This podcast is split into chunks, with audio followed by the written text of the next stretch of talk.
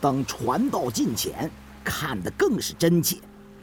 那长方形的棺椁平平整整，见棱见角，体积很大，异于寻常的石棺。里面装两三个粽子都不成问题。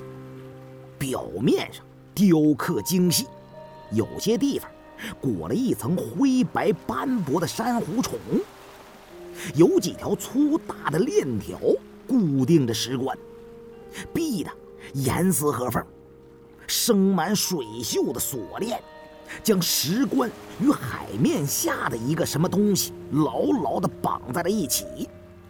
石棺下起起伏伏，有个比四张八仙桌还大的黑色的物体，随着洋流起起伏伏。正是有这个东西拖着，石棺才没有沉下海底。可能这东西也是从海底被上水龙冲到了海面的。看到古怪之处，实属是平生前所未见。我有心要把这东西捞出来瞧瞧，还没等我说话呢，就听身后有人张罗着，快准备吊臂，要把龙王爷送来的青头给捞出来。原来不知什么时候，胖子酒劲儿醒了，见众人在海中发现了一个浮棺，有棺材的话，里面必定有粽子和冥器呀。他狂喜之下。便立刻露出了本来面目，要兴风作浪了。船老大阮黑赶紧劝阻胖子：“咱们打捞队是去做蛋民，到珊瑚螺旋里采蛋的吗？还是不要节外生枝。大海里的事情谁能说得清楚啊？也许这棺材里关着妖怪。”咱们就不要自找麻烦了，而且有棺材上船太不吉利了，怕是要出事啊！我看咱们就当看不见他好了，反正不把他捞上来，咱们也不会吃什么亏，何苦要惹事儿呢？还不等胖子说话，明叔就替他对阮黑说了：“哎呀，我说老阮呐。”你是不太了解这个肥仔啦，这肥仔是什么人呐？他不占便宜就觉得是吃了亏啦。我看咱们还是依了他，捞出这海中青头看看啦。否则万一让他觉得不爽，才是咱们船上天大的麻烦啦。其实明叔比胖子还着急。要把这口石棺材打捞上船，借着阮黑话里的台阶，他把责任都推给了胖子。胖子一听港农竟敢败坏自己在广大群众心目当中的光辉形象，顿时就恼了起来，挽着袖子，抡着拳头就要揍人。我赶紧把他给拦住了。哎呀，明叔，你可真是找抽啊！你就算是要诋毁王胖子，也应该策划于密室，点火于基层，哪能当着面讲呢？这不是等于暴露了目标吗？可见你们没经历过文革的人呢，真是没摸透斗争的本质和规律。回去啊，我再好好教给你这其中的精髓：与天斗，与地斗，与人斗。其乐无穷，不过这里边的道理太深了，就你这种糟人，还真是未必就能够理解。还有胖子，你也是的，明叔这么大岁数了，你怎么好跟他动粗呢？我们要本着在真理面前人人平等的原则，凡事要以理服人，不管怎么样，都要讲道理。以后啊。他再说你不爱听的，你可以先跟他讲道理，甚至可以骂他。骂人倒没什么，鲁迅先生急了还骂人呢。必要的时候，甚至可以给他戴帽。哎，但千万不能打人。如果真要打，也要找没人的场合打，这样我们也不会为难嘛，是不是？你说咱都是一个团队的成员，你当着大伙的面揍他，我们是拦呢还是不拦呢？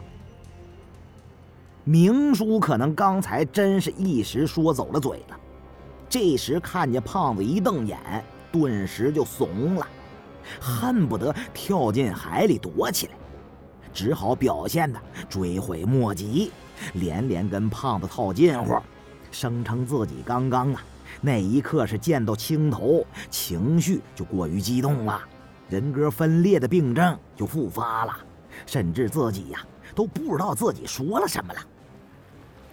这时，筛瑞阳对我说：“哎呀，你们要是再纠缠不清，那棺材就要随海水飘走了。”我经他这么一提醒，赶紧叫古猜准备吊钩，胖子明叔去清理后甲板。船上只有后甲板空间较大，多灵连接水管，准备冲刷石椁上的脏东西。众人分头行事，七手八脚的一番忙活，终于把那海里的石果就钓了上来。吊臂将它悬在了船尾，原来石棺下面是与一具巨大的龟骸锁在了一起。多灵和古猜都是在艰苦劳作的环境中成长起来的，个个是干活的好手。对船上的行为很熟悉，不用我再吩咐，就打开水龙，用黑色的水流冲刷石椁上的海藻和污物。水流倒出，白色石椁侧面的一些细节逐渐的展现出来，密密麻麻的刻着许多奇怪的符号。山瑞阳视力过人。那石果虽然还吊在半空呢，他便已经有所发现了。那上面好像雕着易经的图案。老胡，你懂得卦象，快看看是些什么。明叔挥着手给出信号，阮黑把钓钩收回。随着逐渐接近，石果上出现了许多八卦图形。但灰白色的珊瑚茧太多，没有多少部分能看得清楚。众人匆匆忙忙的把它卸在了后甲板。那龟壳中尚有完整的尸骸，形体还远未化去，似乎死去也不太久。不过以这石果外观来判断，至少是几千年的古物了。常说是千年的王八，万年的龟呀。龟的寿命之长，远远超乎其余的生物。也不知这巨龟附着石果，活了多少年头才死的。副官的龟甲上也刻着纹路，不过仍然是难以辨认。海底环境。对这些东西造成的侵蚀太大了，现在只能希望石果里的事物还保留下来一些。胖子找来探阴爪，撬开了果盖，果盖缝隙都用泥封死了，密封的很严密。撬开一看，内部尚有另一层透果。而石椁盖子内侧的雕刻保留的尚且完好，用水冲刷去上面的污，凸凹显现，是一幅易经中的卦象。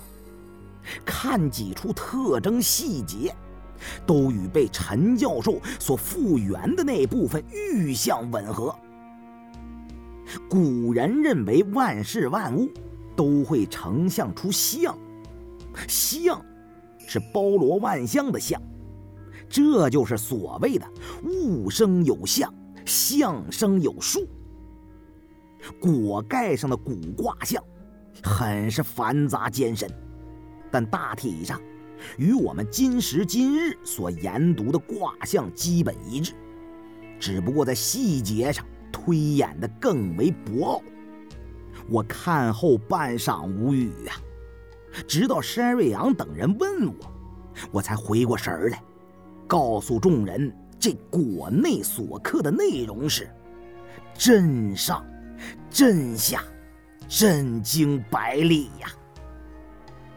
石果内侧用类似重鱼记的古老符号刻着震卦的图案，或长或短的鱼骨标记。分别代表了震卦各爻，意云：哼，震来细细，笑言雅雅，震惊百里，不丧比唱。这是震惊百里的一卦，其下有推演震卦各爻的验判，与我所知的后天八卦差别太大了，就看不明白了。我们在经历了飓风之后，无意之间发现这锁在龟骨上的石果，这也许是个奇迹般的巧合，可我想未必是那样。在珊瑚庙岛收来的青头古玉，里面同样暗藏玄机，恰好也属赵主演卦生相。以此来看。这片海底埋藏了太多这样的古物啊，多到随处可见呐，但大多受到腐蚀，无法辨认原形，所以始终都未得到重视。山瑞阳等人问我这震卦何解，我解释说，在八卦中有顺畅通达和惊醒修身之意。难说是凶是吉。震为雷，震上震下，有雷声重叠不断之意，在天地间雷鸣地颤，惊得人们全身发抖。过了一会儿，便又谈笑自若。巨雷轰鸣，震撼百里，但重要的祭祀活动还要照常的进行。震雷的到来，不知是福是祸。人们感到恐惧的同时，要谨慎小心，避免灾祸的发生。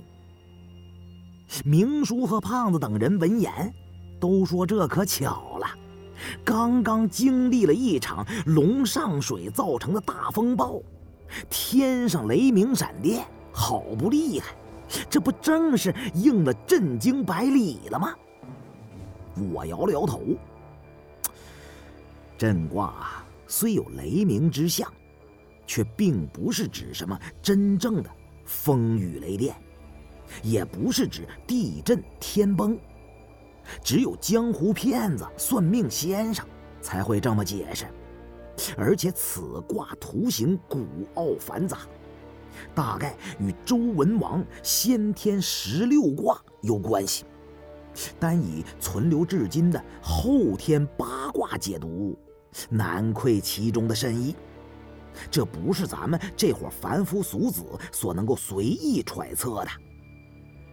说完了，我让山瑞阳为果盖拍照留存。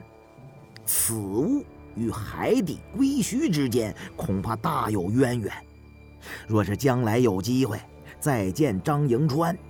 或许能让他阐述其中的奥秘。话虽如此说，我却隐隐有种预感：此次航海若不解开震惊百里之谜，恐怕就要遇到天大的麻烦了。不过这可要大费了脑筋了。我对此没有多大把握，不过也不太在乎，反正船到桥头自然直。今后不论有什么遭遇，只管推测天道，见机行事便了。我们把果盖整理好之后，抬至一边，为开棺清理出一块地方。听陈教授说，恨天人的青铜文明非常的发达，因为掌握着龙火，可以铸造天鼎。今日一见，果然是名不虚传呐！果盖果身都嵌有鼻环，套着人臂粗细的铜链子。隔了这么多的岁月，虽然铜性被海水淘尽了，大体被死珊瑚虫给包裹了，但露出的地方莹澈透骨，仍旧是坚韧结实，与寻常青铜是迥然有异呀，是上好的青铜啊！我毫不犹豫的让胖子收了，声称带回去研究研究。众人好奇的围到了内关近前，都想看看关中有什么东西。山瑞阳大概知道劝我们也没用，而且他的好奇心半点也不比我少，只是说海上风大，棺材打开了，里面的东西不宜保存。如果这些东西确实来自海底的龟墟，里面也许会是恨天人的尸骨。我对山瑞阳说：“ 那就是从海底来的了，岂不是同大西洋海底来客差不多吗？不知道带不带蛤蟆精啊？”胖子说：“也不一定是从海眼里冒出来的，没看他绑在王八盖子上吗？”定是这大王八精在海底到处乱爬，死在了这附近的海槽里，才让一股黑潮给带了上来，结果就让咱们给赶上了。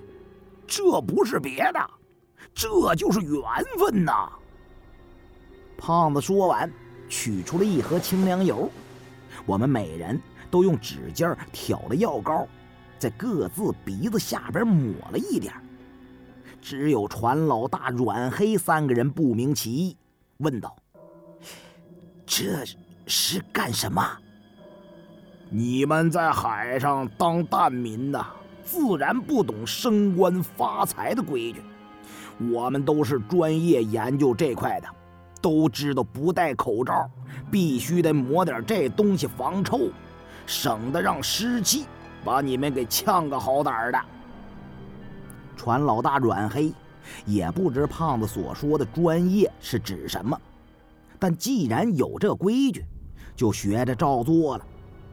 古猜和多灵二人更是又好奇又害怕，想看又不敢看，躲在阮黑的身后，不断的往石棺这边张望。早准备停的，我抬头看了看天色。这时的天空虽然是白天，却密云不雨，阳光都被乌云给遮了。海面上风浪平静，黑潮渐退。既是白昼，我想也不用准备什么黑驴蹄子了。当下便由开关手胖子出马，摸金秘术中升官发财虽是百无禁忌。但也有西开北不开，开左不开右之说。这个东南西北上下左右，都是指以棺椁为参照物，因为古时棺椁在风水位中，大贵之人多取南北纵向放置，北为上手，南为下手，也有脸朝侧面的，信佛的。则必是对着西方，有往生西方极乐之意；奉道的，则面朝东方，紫气自东而来嘛？另外，摸金校尉开西不开北，也是为了避免关中设有机关害人性命，并有取生门、让死门之意。这海中石椁造型古朴浑厚。近似西周石椁的风格，胖子混到现在，也算半个撬棺材行家里手了。当下，先将石椁顶端的位置推到了上风口，里面如有恶气，开棺之后也会被海风吹散。石椁内的棺材也是石质而非木材，通体乌黑。呈半透明状，是种生在海底的古松化石啊，名为地精，色黑而润，纹如波浪，其纹为海水所积千年而生，纹越多，年代越久，价值也就越高。看这石棺水纹层层密布，价值必然不菲呀！而且棺体四周封得好生的紧密，胖子唯恐毁坏了这值钱的石棺，硬是耐住性子，动作小心翼翼，费了九牛二虎之力，才用探阴爪拨开了起到固定作用的命栓。我在下手协助，让其余的人退开几步。我和胖子二人屏住了呼吸，掀开了棺盖。